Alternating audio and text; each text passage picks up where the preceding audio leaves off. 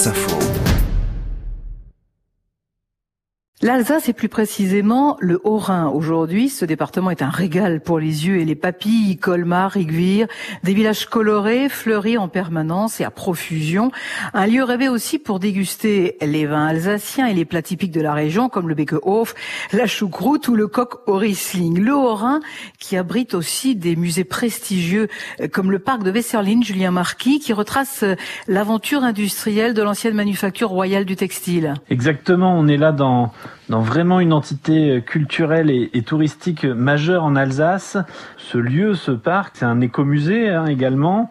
Euh, il est vraiment ancré dans la vallée. Il est, le témoin un peu de, de cette époque textile à la fin du XVIIIe siècle.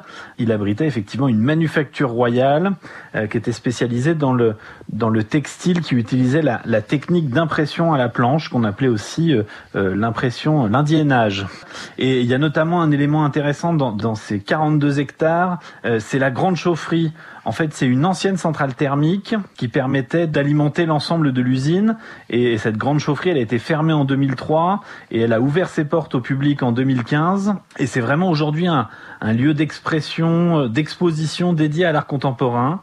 Vous savez, il y a beaucoup de chaudières, beaucoup de grandes chaufferies comme ça qui existaient dans les usines et qui ont pratiquement euh, toutes disparu. Et c'est vraiment un, un, témoin exceptionnel de, de cette époque.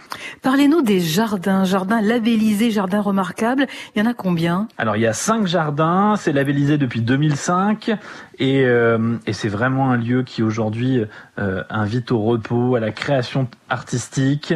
Euh, il y a cinq grandes, grandes parties, le potager, le jardin régulier, les terrasses méditerranéennes, le parc à l'anglaise et le parc rural. Il y a vraiment une multitude de choses à découvrir.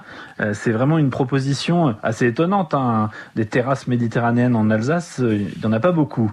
Le parc de Wesserling dans le Haut-Rhin, c'est au cœur de la vallée de Saint-Amarin à découvrir le temps d'un week-end en Alsace. C'est à 40 minutes environ de Mulhouse où vous pourrez découvrir la cité du train notamment. C'est le plus grand musée ferroviaire d'Europe, alors ne le ratez pas.